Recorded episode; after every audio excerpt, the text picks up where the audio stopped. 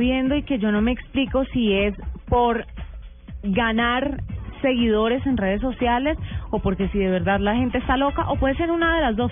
Puede ser un poco de las dos. Puede ser una mezcla, un mix. Su, un mix. Supo el cuento de un joven que se llama Maxwell, estadounidense, en Pensilvania de 16 años, que mató a un compañero del colegio de la misma edad. Eh, no. Pues lo crit, obviamente lo mató, ya vamos muy mal, y después se tomó una foto con el cadáver y la subió a Snapchat. Ay, no me digas. Entonces, ¿hasta dónde llega, hasta dónde llega la gente?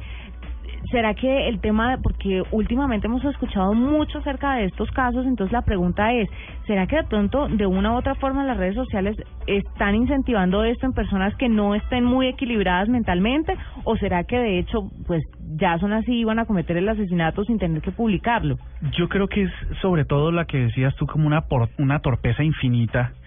Obviamente el mal lo acompaña, Ajá. pero el hecho de dispararle, matarlo y luego tomarse una selfie es, es una, un asunto de demencia. En realidad esto no, no tiene, no tiene ningún sentido. Digamos, digamos que ya el, el hecho de asesinarlo es una cosa, pero el hecho de mm, tomarse una foto como signo de victoria o de triunfo es matarlo otra vez.